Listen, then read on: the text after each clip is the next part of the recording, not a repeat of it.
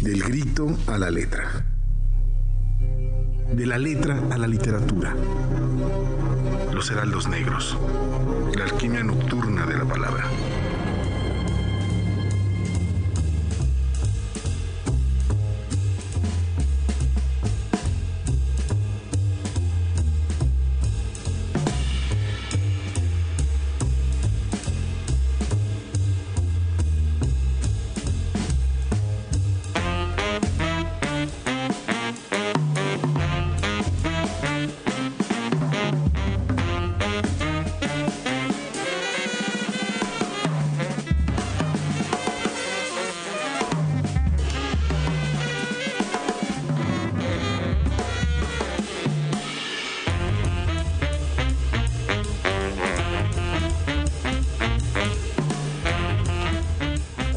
Noche con un minuto. Bienvenidos a los Heraldos Negros, a la alquimia nocturna de la palabra aquí en Uniradio. Este es el 99.7, la frecuencia modulada, la estación de la Universidad Autónoma del Estado de México. Y estos Heraldos Negros son el programa de literatura de esta estación universitaria. Mi nombre es Ever Quijano y ustedes saben que acá nos acompaña Alonso Guzmán. Hola, Ever, ¿cómo estás? Hola, amigos, hola, amigas. Gracias por escuchar, por sintonizar el 99.7 y sintonizar este, este programa en, en, este, en este día.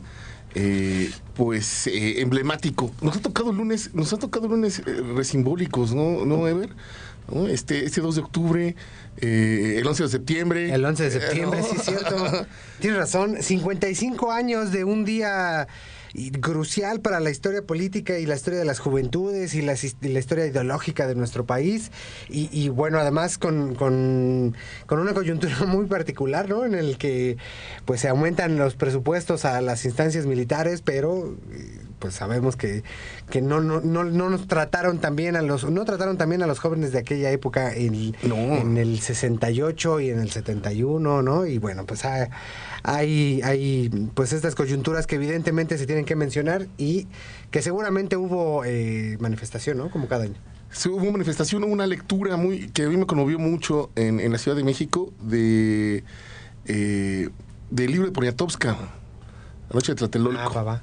La, la, novela. Una, la novela una lectura pública. Ajá, en una lectura pública, eh, una hipolifonía bien buena y pues seguramente bastante conmovedora, ¿no? Por, por las voces, no solo ya las, las letras escritas, sino también darle una voz, ¿no? La voz humana y leyendo eso, tan desgarrador, tan, tan doloroso que pues bueno partió este este este país no seguro no y además bueno en correspondencia con la escritura misma de esa novela que es polifónica uh -huh, llena de, uh -huh. de reportajes con, con, los ejercicios que se hicieron en, en en la UNAM, particularmente con esta suerte como de documental uh -huh. en cuanto a la filmación de eh, Mare, eh, ay, este la película. La de la película. Eh, Rojo Amanecer. Rojo Amanecer de, Ajá, de Jorge Fons, Ajá. ¿no? Eh, y que estuvieron ahí haciendo todo, pues esta, esta pues, revisión, Sí, ¿no? Que es sí, una sí. película, película durísima. Yo recuerdo haberla visto chavitín, que será 10, 12 años, y me quedé Sí, impacta, ¿no? impactado, ¿no? Y bueno. Y, ta- y también ese- esos fenómenos eh, que pasan, este tipo de cosas que marcan a, a una generación y a varias generaciones, regularmente encuentran resonancias en, el, en, en la literatura, ¿no? En la literatura, en el arte en general, el docu- la, historia del, del, del cine, del CUEC, que también está, CUEC, este, está claro. muy relacionada porque muchos salían a grabar, ¿no? Grabaron por ahí muchas cintas. Entonces, vamos a hablar un poco quizá al, al- final del programa. Hoy tendremos un, una invitada, híjole, genial, mi querido ver que eh, hemos querido hablar con ella ya hace mucho tiempo. Esperemos sí se nos haga. Sí, por favor. Eh, Verónica, Verónica Gerber, eh, hablar de, esta, de este novelón que se llama Conjunto Vacío. Ahora sí. A- ahora sí, esperemos que pronto podamos entrar en contacto con ella, ¿no? Y platicar de Conjunto Vacío, de mudanzas, de la campaña, de su trabajo ahí, pues, interactivo, conceptual, pintura, el Sistema Nacional de Creadores. Y bueno, eventualmente, eh, si, si el tiempo nos alcanza, pues vamos a hablar del 2 de octubre en la literatura de pues las quinielas, ¿no? Porque se viene el Nobel, ya hoy se falló el Nobel de Fisiología y Medicina. Y el 5 de octubre, que es el jueves, si no me equivoco, ya estaremos amaneciendo, dadas estas siete horas de diferencia horaria, con, con la noticia de quién es el ganador del Premio Nobel de Literatura. Y ya están es. las quinielas hechas, aparecen algunos lugares de apuestas aparece Elena Poniatowska. Sí, fíjate, fíjate. Yo no sé. Quién- sorprendió ahí. Sí, aparece, es una cosa muy particular. Raúl Zurita, a mí también Raúl Zurita, él, él sí aparece más seguido. y creo ajá. que podría tener más posibilidades en términos de latinoamericano. El último latinoamericano que se ganó el premio Nobel fue en 2010 Mario Vargas Llosa, ¿no? que hoy, pues bueno. Eh, Y bueno, César Aira también aparece en la. César Aira. Que te- yo también es, eh, también me late César Aira, Sí, sí, lo ¿no? hace chévere. No, yo no soy tan fan, pero sí Ajá, lo hace bastante bien. Y, y bueno, también, si nos da tiempo, platicamos también del aniversario del natalicio, ¿no? Sería el aniversario del natalicio de Guillermo Fernández. Guillermo Fernández. Del que hemos hablado acá y que, pues, en Toluca tuvo un impacto muy grande, ¿no? Así es, así es. Oigan, y mientras nos ponemos por acá, eh, eh, nos conectamos con nuestra invitada día de hoy. ¿Qué les parece si escuchamos esta, esta rolita y esta banda es, es muy extrañas para el contexto? Es de la rola de los 69, o sea, un año después de Tlatelolco. Se llama eh, eh, Pop Music Team y, y es un, en su disco se llamaba Sociedad de mí, ¿no? Sociedad de Popó, digamos. Po- po- sí, en, o sea, en aquellos años era bastante, bastante aguerrido y violento, ¿no? Entonces, está, está chido, se llama, se llama eh, Pop Music Team y la canción es la Tlatelolco 68. Tlatelolco nada más, discúlpenme, y la canción es de 1969. Enrique López en los controles técnicos. Comenzamos en un ratito.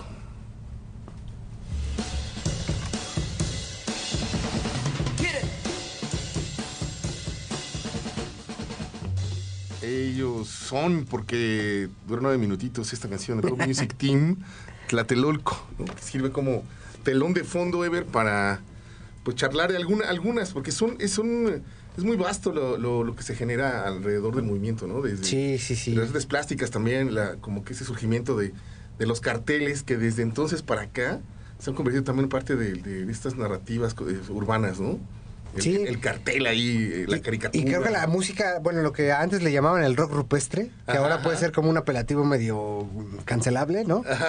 Pero que creo que es como la parte más, más, o, o, pues sí, más urbana, ¿no? Más urbana de las manifestaciones, sumado a lo que viene como la colita de eso que era la, pues la trova o, el, lo- o, o la música popular, ¿no? Que normalmente está, pues nada más con la guitarra, ¿no? Como tipo trovadores, pues, Ajá, pero ajá. Pero con la música de protesta que estuvo muchos años patrocinado por Discos Pueblo, ¿no? Exactamente, exactamente, y que eran, pues era la música de, momento, recordemos el canto nuevo, ¿no? El canto nuevo, En exacto. latinoamericano, ahí Víctor Jara, este, Sosa, ¿no? Entonces todos esos grandes músicos. Violeta Parra, Violeta ¿no? Parra, que incluso tocaron en, en nuestro país, ¿no? Entonces estaba como el mood, ¿no? Eh, y, y había una... eh, Una, eh, pasaban, eh, era un fenómeno casi, al menos de esta parte del planeta, ¿no? De Europa y, América, un- un- movimientos políticos muy marcados, eh, eh, confrontaciones de, políticas muy fuertes, ¿no? Estaba también por ahí el- el- una casi enfermiza aversión al, al comunismo, ¿no? Al- el, el gran enemigo invisible de, de este país y de todo, de todo el continente. Ay, sí, y en plena Guerra Fría, ¿no? En Guerra Fría. con el triunfo de los Barbones allá en Cuba, la Operación Exactly. Cóndor, ¿no? Esta suerte de paranoia por los comunistas, como bien dices, de, de, McCarthy en Estados Sí, Unidos. sí, sí. Y, y bueno, evidentemente el, el temor que siempre generan, eh, pues las reuniones de los jóvenes, ¿no? Sí. Para, los- para las instituciones.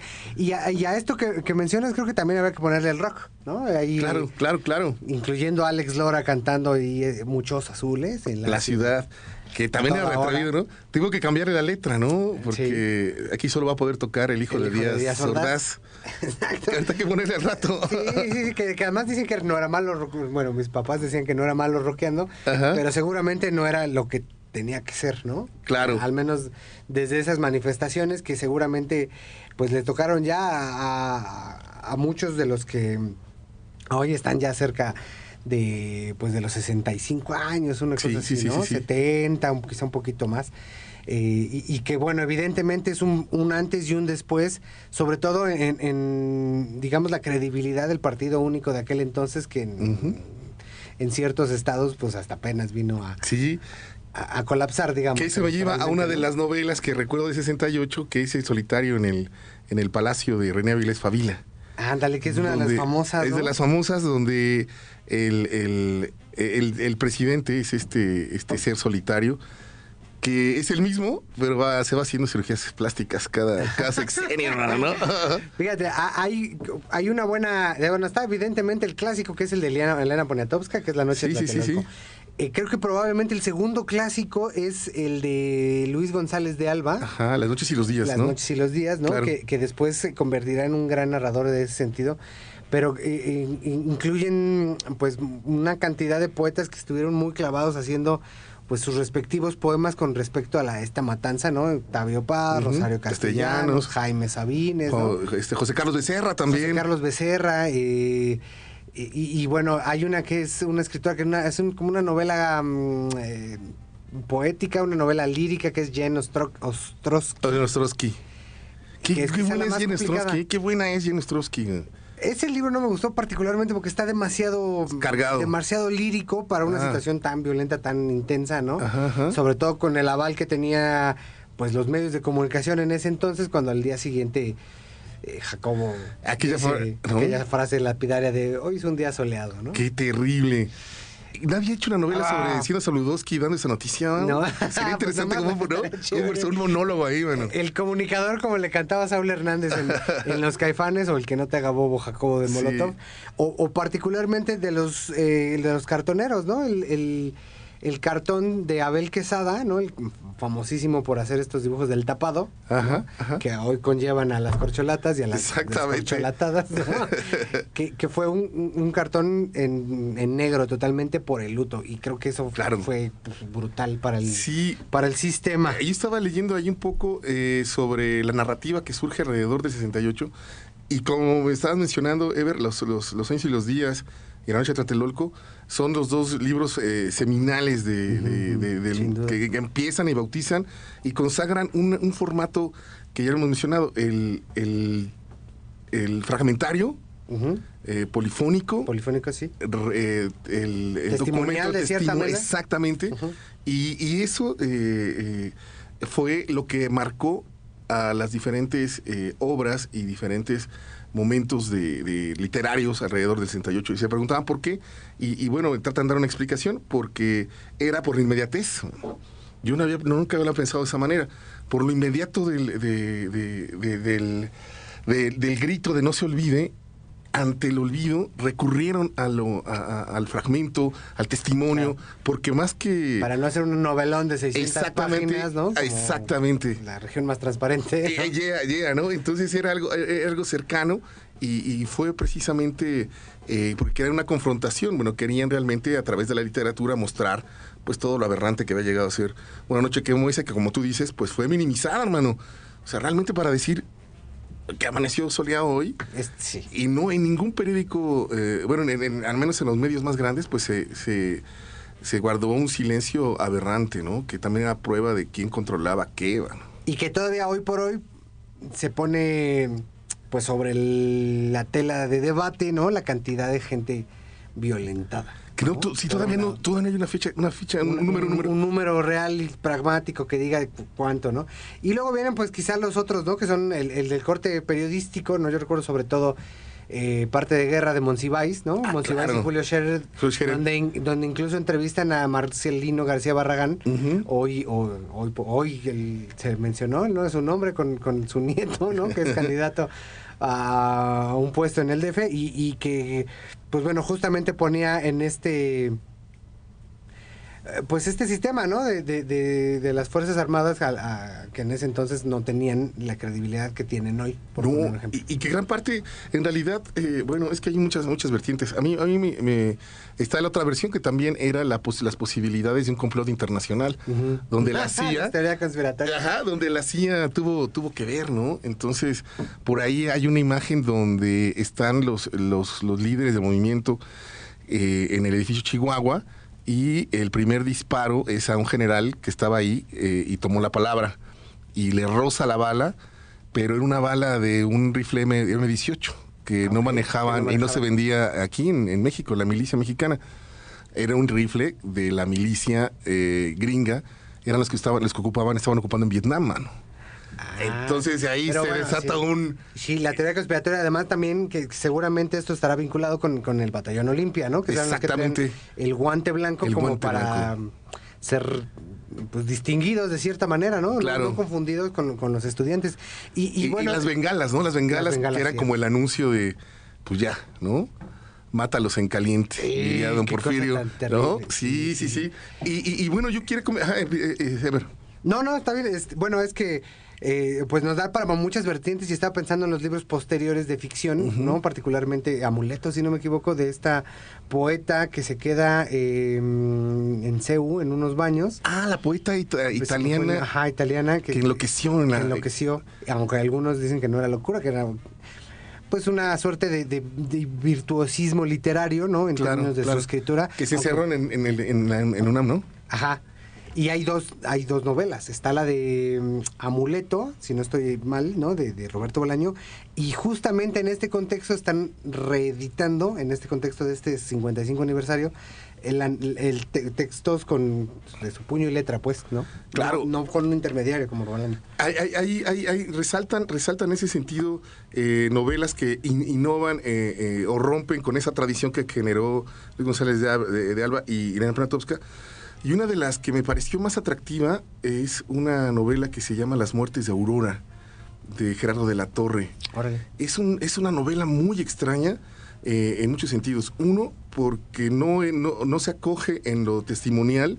Está de una novela documentada, claro, eh, eh, pero el, el Tlatelolco, la noche de Tlatelolco es más bien el contexto donde están citados personajes, que es, es al mismo tiempo una historia de amor, pero muy patológica, y al mismo tiempo es, la, es eh, una muestra de, de lo politizado que estaban varios sectores de la población en México en esa época. Eh, estaba, no hay que olvidar al, bueno, a, los, ferro- a los ferrocarrileros, ¿no? Eh, eh, A los médicos que también tuvieron huelga previa, A los médicos, eh, y en este caso se centra en las huelgas de los trabajadores de las refinerías de Pemex, man. Ah, el personaje es un antiguo luchador, agitador social, pero en el momento cuando empieza la novela, él está completamente caído en las garras del alcohol, mano. Entonces, esa es una novela de brutal sobre el alcoholismo. Y al mismo tiempo. Es Sobre el- sobre el, sobre el la época 68 y sobre la época convulsa. Y por ahí tiene una, tra- una, una fijación eh, eh, el personaje con, con Aurora, que será como un dato bueno, es algo bien maravilloso. Eh, ella muere muchas veces En la novela. y es una es una chica que nunca muere, que muere. Pero, siempre aparece en el siguiente capítulo. Y esa es la idea que va persiguiendo este man Qué alcohólico. buena, qué buena novela. Pesimista. ¿Y eso ¿Quién, quién lo editó? Es una Yo, parte- yo, yo la encontré en una edición eh, pública, hermano, es gratuita. Y, Ah, va. ahorita te paso bien el dato, deja que abra bien acá. Y, y se llama Muertes de Aurora. De verdad, es, es, una, es una novela que fascina, pero también ahoga y nos centra en ese, en ese lado, ¿no? Eh, eh, parias, obreros, eh, eh, el- ah, vistos por los ojos de un, de un man que, pues, que termina en la calle. El proceso de, de- de alguien que, que termina pues en la calle porque lo pierde todo por el alcohol, ¿no? Y que persigue este eterno ideal de una mujer que muere una y otra vez, una y otra vez. y sucede el fenómeno de, bueno, el- la matanza de Tlatelolco. ¿o no? Sucede la matanza de Tlatelolco, sucede la, eh, el- la reflexión sobre los sindicatos, mano, Ok. ¿no? Cómo estaban ahí armados, cómo la lucha poco a poco va cayendo, porque llegan eh, incluso, eh, de- se cuenta que ya el movimiento para el 2 de octubre ya estaba pues ya debilitado, que ya habían pactado con el gobierno y que pues para que las, las Olimpiadas se llevaran a bien, pero que fue por ahí más bien Ah, suena súper chévere. Sí, sí. súper Se chévere. llama Las Muertes de Aurora, por favor. Ahí está. es- yo lo encontré, fíjense, en, en la red. Ahorita les digo bien el, el- el- el dato de.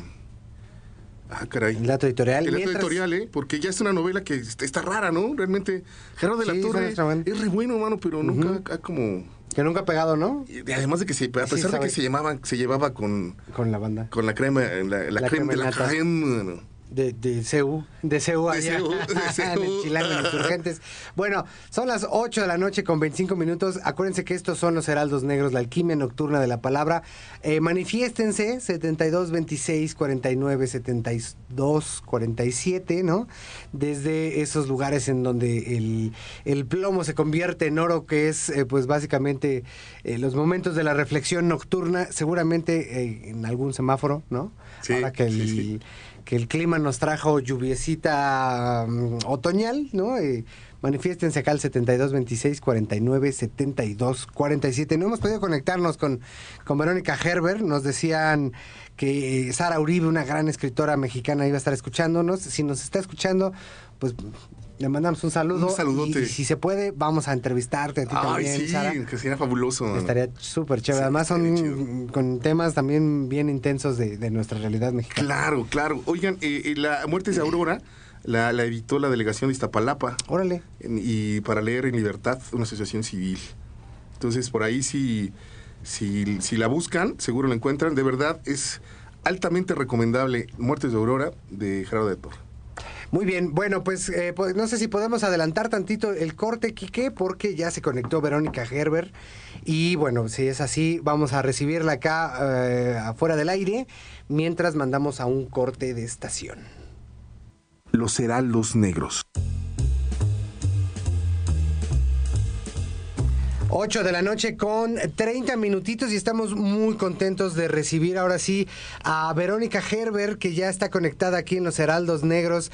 Y bueno pues para platicar de, de, eh, pues las variantes de tu trabajo Verónica bienvenida de hablar de conjunto vacío de mudanza de la campaña de tu arte plástico. Sabemos que también más bien que, pro- que vienes digamos desde esa disciplina no incluso pues de estos de estos eh, de estas colaboraciones que estuviste haciendo también con programadores en tiempo real, ¿no? Para tra- traducir lo literario, poético al- a, pues a lo interactivo. Bienvenida, buenas noches, ¿cómo estás, Vero? Hola, buenas noches. Muy bien, muchas gracias por la invitación. Muy contenta de estar acá y, y de conversar con ustedes. No, al contrario, gracias por tu tiempo. Oye, eh, pues no sé, es que hay tantas cosas. Conjunto vacío. Eh, eh, me, gustaría, digo, siempre, ¿sabes qué pasa? Nos ha pasado, no creo que nos pase esta vez, que nos clavamos ya a cuestiones ya de más, más particulares y, y olvidamos un poco el argumento. Verónica, por favor, platícanos de qué va Conjunto Vacío para todos los amigos y amigas que nos escuchan. Claro que sí, con mucho gusto. Hola a todos los que quienes nos escuchan y bueno, pues Conjunto Vacío es un libro que escribí ya hace algunos años, se publicó en 2015 y pues a mí me interesaban principalmente dos cosas con ese libro. La primera era eh, que yo tenía esta idea de que quería escribir un libro que se quedara sin palabras. Y pues un poco lo que pasó fue que en el experimento de hacer lo que se quedara sin palabras fueron apareciendo dibujos y finalmente la narración que corre a lo largo del libro se va contando con diagramas que, que corresponden como a una interpretación metafórica de, de la, de la teoría de conjuntos, los diagramas de Venn, que a mí me tocó aprenderlos en la secundaria, pero la verdad no sé si todavía los enseñan o no.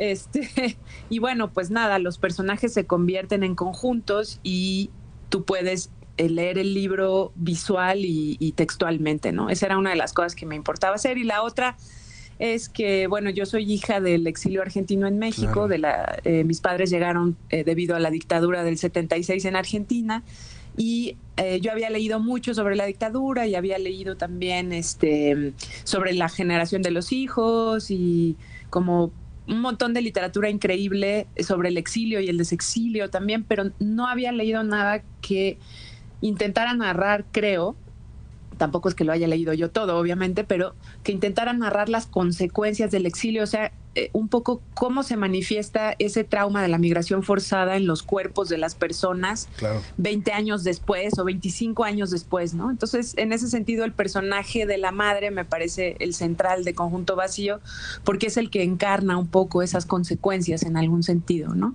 Y pues así, en términos generales, esas son las dos cosas que me interesaba hacer a mí. Y pues es un libro con una primera persona, con un alter ego mío que se llama igual que yo, que va contando eh, su historia eh, y un poco intenta entender qué fue lo que le pasó a su madre, ¿no? El personaje y otras cosas más, no solamente eso, también una ruptura amorosa, eh, amistades, en fin, eh, como que varias cosas suceden ahí a su alrededor.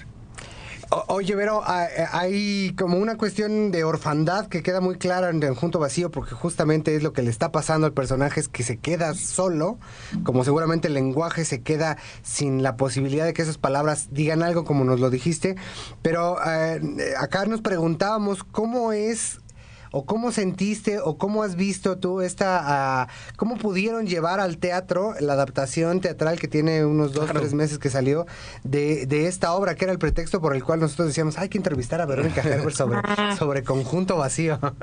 Pues sí, ese es un proyecto que me conmueve y me entusiasma un montón porque Belén Chávez, que es una actriz poblana joven, pues decidió meterse en el brete de levantar ese proyecto teatral que como ustedes saben, no si no es fácil ser eh, artista menos eh, dramaturgo o actor, ¿no? o sea, como que está bien difícil levantar esos proyectos y me buscó hace muchísimo tiempo, años. Este, y me preguntó que si, me, si, pues eso, platicamos un poco de su proyecto y me preguntó que qué me imaginaba yo y, yo le dije que lo único que yo no me imaginaba es que se pusiera en escena sin los dibujos, ¿no? Que eso sería lo único que a mí me preocuparía, que se quedaran únicamente con el texto.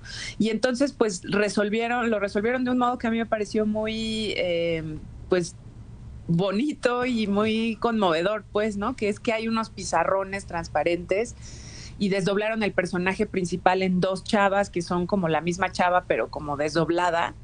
Em, y, ellas van dibujando los dibujos mientras van narrando y contando eh, la historia. Eh, obviamente, pues es, es, más breve, ¿no? La versión, pero pues a mí me parece que, que, sí está bien interesante esa traducción a escena del libro y pues nada, ha sido una experiencia increíble también pues estar cerca de, la compañía, digamos. Yo no, no quise meter mano de ningún tipo, esa fue una decisión que tomé desde el principio, pero he estado cerca en el sentido de que pues me gusta difundir la obra y este ahora me faltó ver esta nueva temporada que tiene una nueva actriz, pero yo espero que pronto les den más fechas para que para que quienes no hayan ido puedan ir. ojalá, ojalá. Oye, oye, Verónica, también eh, por ahí, a mí, a mí, a mí me, gustó mucho la eh, que, logras captar como la, la, experiencia de, de, una soledad desgarradora, de una búsqueda constante, porque también la novela va, va, va persiguiendo a este personaje y, y, en un momento eh, turbio que, que, parece que estos espacios se le van cerrando, ¿no? Esta relación que tiene con su, ella como cuerpo, Ella como asumiéndose como algo vacío que busca a través de la voz de, otra vida. Llenar ese conjunto y al mismo tiempo lo representa en, sus cuartos, muchos interiores, muchas cajas, muchos cuadros. Eh, y luego va a otro, a otro conjunto. ¿Cómo, cómo, cómo si es, un, es, un, un, proceso que, que, podría definir, definir como una, un, una, un malestar o un estar contemporáneo, actual, eh, Verónica? Sí, fíjate que me gusta mucho esto que dices, no me, no me había dado cuenta que hay muchas cajas y ahora justo estoy escribiendo sobre cajas, oh, fíjate.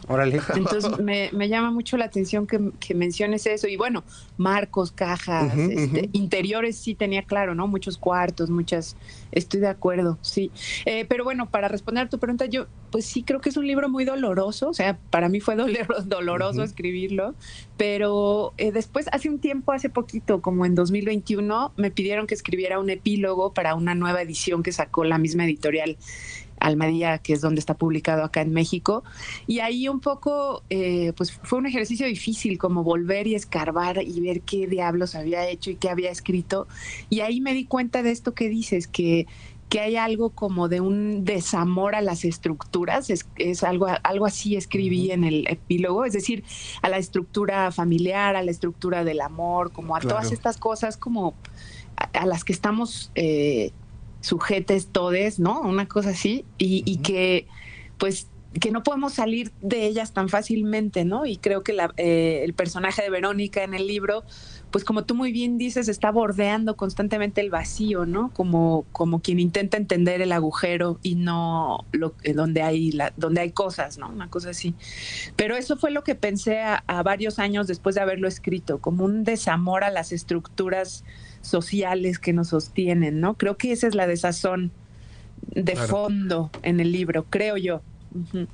Oye, yo, yo quería preguntarte también, eh, pues dado que también provienes de, pues de la Esmeralda, que tienes varias exposiciones, eh, que has montado varias exposiciones, que también traes ahí un trabajo conceptual de en cierto sentido en términos pues gráficos o, pictóricos, ¿cómo, lo haces para congeniar en estos experimentos de literarios que dan como resultado conjunto vacío o la compañía que están ahí entre el, libro objeto, entre el artefacto literario o eh, pues estas variantes semióticas que tiene el papel impreso, ¿no? Y, narrativas también. Sí, pues yo creo que ahí un poco lo que, lo que funciona como bisagra es la idea de dibujo, ¿no? Como que a veces pienso que, estoy parada en la idea de dibujo y que el dibujo es una forma de escritura y también es una forma de hacer imágenes eh, de muchos tipos, ¿no? Y como que pensado desde allí no me parece tan distante y tal vez es por eso que, orgánicamente se, se, van dando estos artefactos, digamos, ¿no?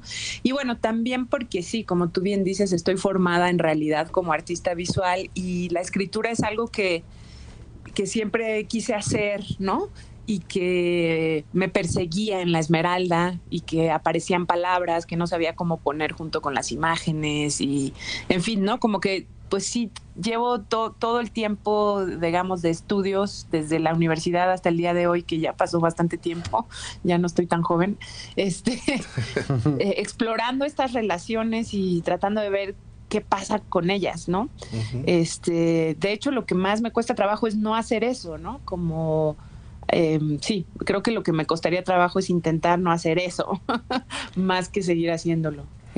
Y, eso está súper chévere porque además abre pie a, lo que estuviste haciendo hace aproximadamente eh, como tres meses, ¿no? Que era una suerte de sesión, como una jam session, pero de escritura, de escritura literaria con escritura en programación, ¿cierto? Eh, ¿Te refieres a algo que hice en la Casa del Lago con, eh, con, Malitzin Cortés? Sí, Exacto. ¿Qué es, qué Eso ya tiene, ¿eh? No, eso fue en plena pandemia. Ah, pues apenas lo vimos en una retransmisión. Ah, órale, no, no sabía que lo habían retransmitido, pero eso lo hicimos ella y yo en plena pandemia nos pusimos de acuerdo por Zoom y ella escribió algunas cosas y yo otras y yo iba escribiendo en vivo mientras ella iba eh, poniendo imágenes que ambas también habíamos como seleccionado de la red y, y le metía este sonido. La verdad es que sí fue una experiencia increíble, nunca había hecho algo así y que me tocara hacerlo además con Malitzin estuvo genial, genial. Sí. oye, oye, Verónica, el, el, eh, se está rompiendo. Bueno, es que siempre he tenido una idea, que bueno que está, este, eres parte también de, esta, de esta generación de, de, multi, multiplataforma. Eh, en algún momento el, escritor eh, será, romperá, se atreverá a romper esa barrera, esa frontera del papel, del hoja en blanco. Y, se verá envuelto en, la programación, Verónica, en, en en, otras dinámicas artísticas? ¿Será el futuro de la escritura, del escritor, de la escritora? Yo creo que eso ya está sucediendo, pero en cuanto sucede, el medio deja de considerarles escritores. Esa es la sensación que yo tengo. Se ponen piquis las señores, las señoras porque experimentación con computadoras y como con programación ha habido mucha, digo, tal vez no hay muchos escritores que sepan de programación, a mí me encantaría saber, pero pues sí hay colaboraciones que creo que por ahí va más bien, o, por ahí me gustaría pensar que va el futuro, ¿no? De la escritura, como colaboración, no tiene que ser a fuerza programación en computadora, aunque también obviamente, pero en, en este sentido de la colaboración, es decir, de un poco, yo hice eso también con un proyecto que se llama la máquina distópica que lo programaron este, Canex Zapata y em, Carlos Bergen. Y, bueno, cada quien ahí puso lo que sabía hacer y, quedó esta pieza en colaboración que es un bot de escritura con un con toda una página ahí con imagen y te, arroja oráculos del futuro con obra de Felgueres y, y poesía reescrita de Amparo Dávila. Y bueno, eso, creo que para mí la onda del futuro tendría que ser la colaboración y la desautoría en algún sentido, ¿no? O la autoría colectiva, que también eso ya existe desde hace mucho tiempo, pues no, tampoco es nada nuevo, pero digamos con mucha más fuerza tal vez.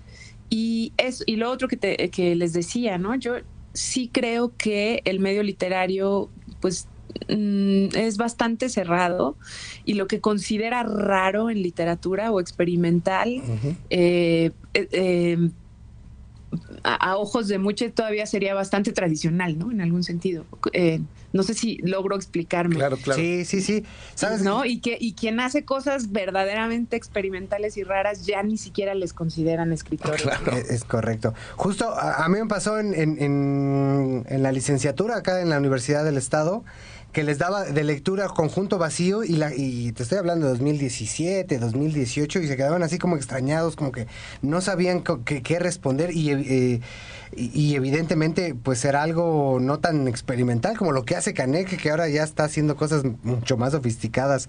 Entonces creo que loquísimas. Va por ahí. Oye, te manda un saludo Ulises Berra, dice un saludo para Verónica, qué chido escucharla por acá. cariños a Ulises, qué buena onda que está oyendo. Y también parece que nos estaba escuchando Sara Uribe y, bueno, ahí para cerrar esta entrevistita y dejar y dejar eh, como, como el sello y la invitación siempre abierta a los heraldos, platíganos un poquito de ese trabajo conjunto que hiciste ahí con Sara Uribe eh, con respecto a este libro de, Rosario Castellanos. Claro que sí, ese es uno de los proyectos que, que, se cuajaron ya finalmente este año, en el sentido de que ya salió publicado, pues. Y hace poquito, fíjate que nos invitaron a Monterrey a dar una charla sobre el trabajo en conjunto y armamos como una presentación sobre los procesos que a mí me dejó muy contenta porque sirvió como una forma de revisar algo que hicimos paralelamente y que además conversamos constantemente, ¿no? Este durante varios, bueno, creo que sí, al final fueron dos años o más, tal vez tres. Sara seguro tendría el dato exacto. Em, y eso como que, pues fue un trabajo producto de mucha conversación, ¿no? Tuve la fortuna de, poderla leer muy de cerca y de leerla en su proceso, cosa que no es común o a la que no creo que normalmente los ilustradores tengan acceso. Entonces, como que fui viendo cómo se construía su libro y lo fuimos conversando y discutiendo.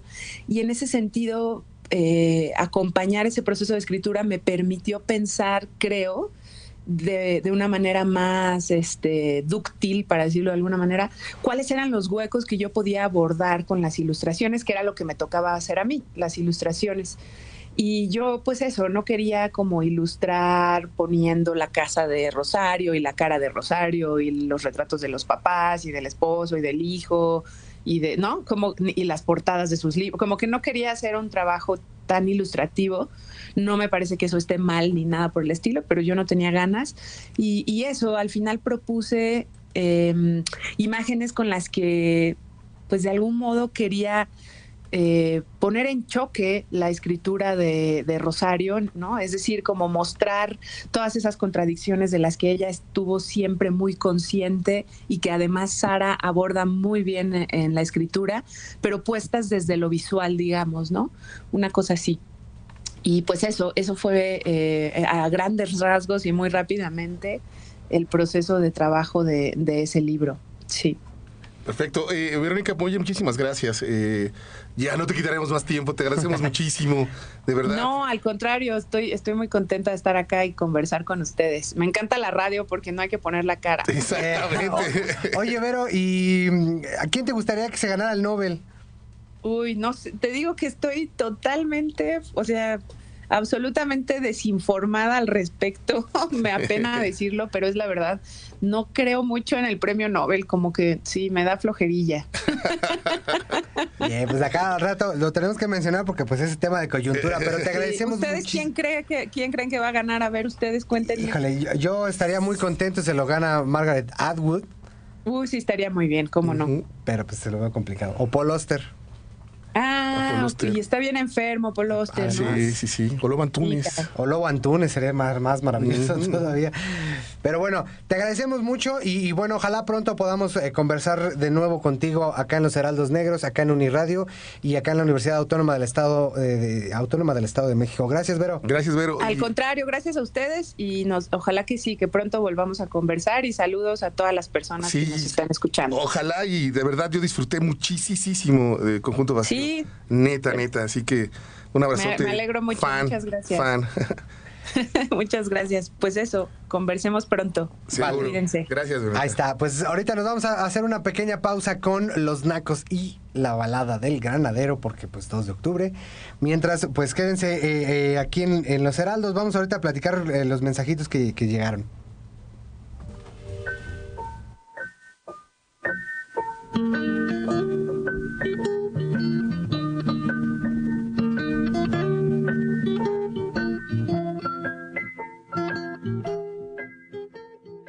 Los Heraldos Negros.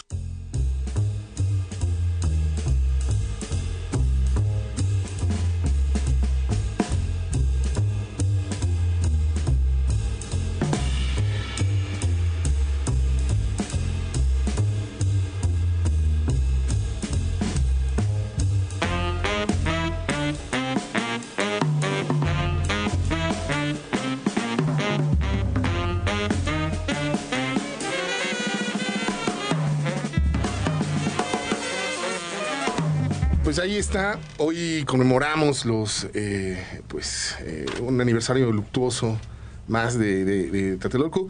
Tristemente, tristemente, eh, se ha repetido en, otros, en otras latitudes temporales. Sí. ¿No? Este tipo de, desencuentros horribles, ¿no? Pero yo creo que es importante tenerlo, tenerlo como, como... Seguirlo recordando, ¿no? Como cada año. Ajá, y acercarnos a, a, lo que se hace alrededor de de lo literario y lo artístico alrededor del, movimiento, ¿no? Y lo periodístico, ¿no? lo periodístico. A, mí, a mí me marcó mucho porque mi papá egresó de la ICIME en el 67.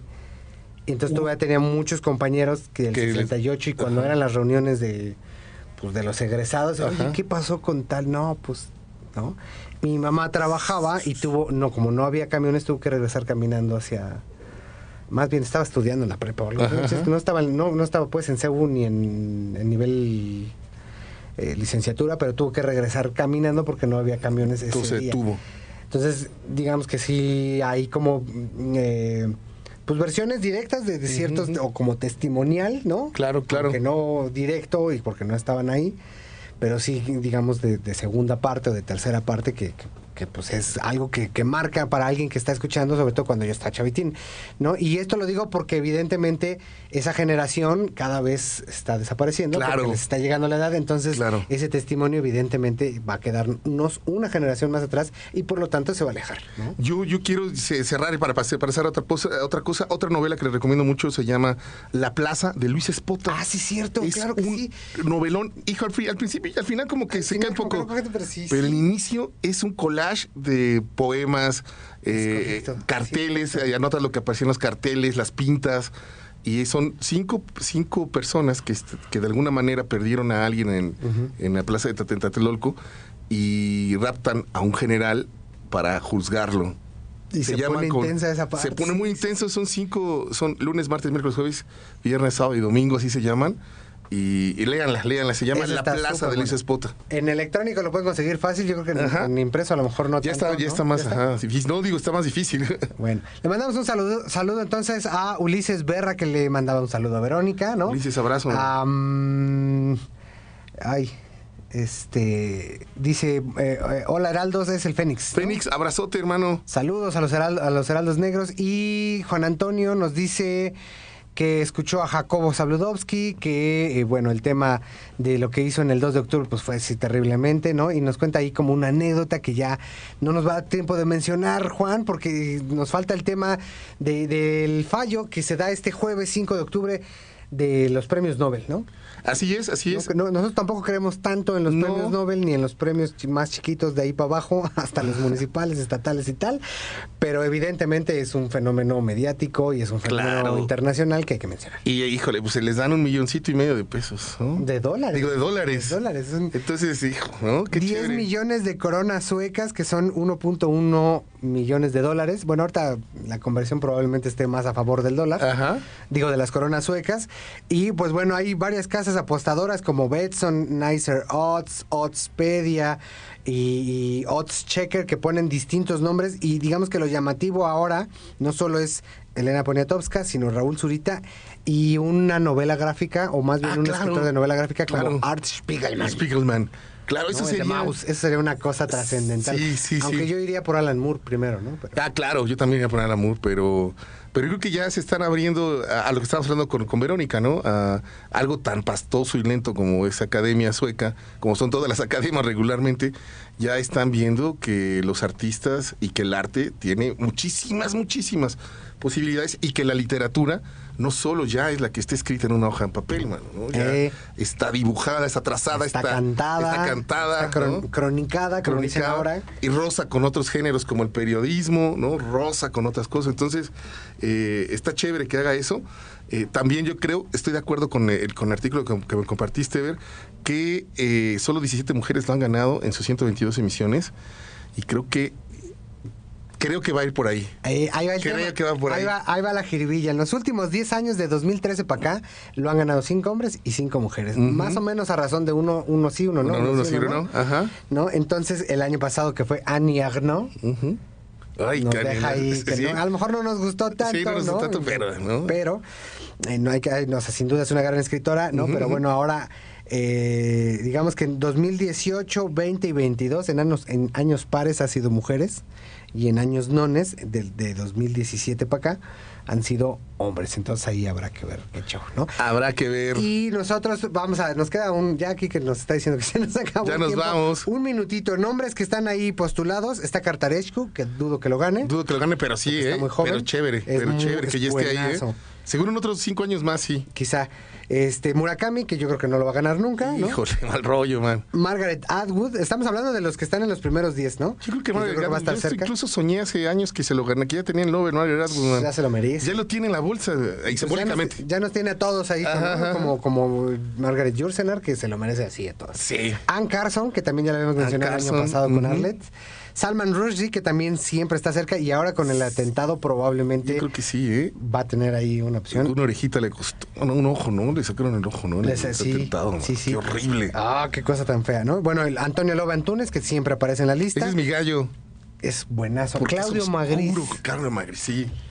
También. eh, que escribe en italiano. No sé Ajá, que ¿no? italiano. Híjole. Ese Bueno, también está buenazo y se ganó hace poquito el premio Phil de Guadalajara. Juan Antonio nos sigue escribiendo y por ahí del, del lado mm, eh, pues de la zona de la de Europa Oriental está Lyudmila Ulitskaya que también ha aparecido muchas veces junto con el africano Ngugi Wa Thiong. Y, la, y esta escritora china, que yo no leí esa escritora Esa es la china. que es She- Shui. Kan Shui, que también está fuerte, ¿no? Aparece en La voy a leer, cinco- fíjate, la voy a leer, fíjate. Aparece en tres de cinco casas apostadoras. No, pues ya. Yo creo que va a ir. Hijo. Bueno, Juan Antonio, muchísimas gracias, hermano. Te mandamos un abrazote. Juan Antonio dice va por Salman, Salman. Atwood y, eh, Lobo Antunes.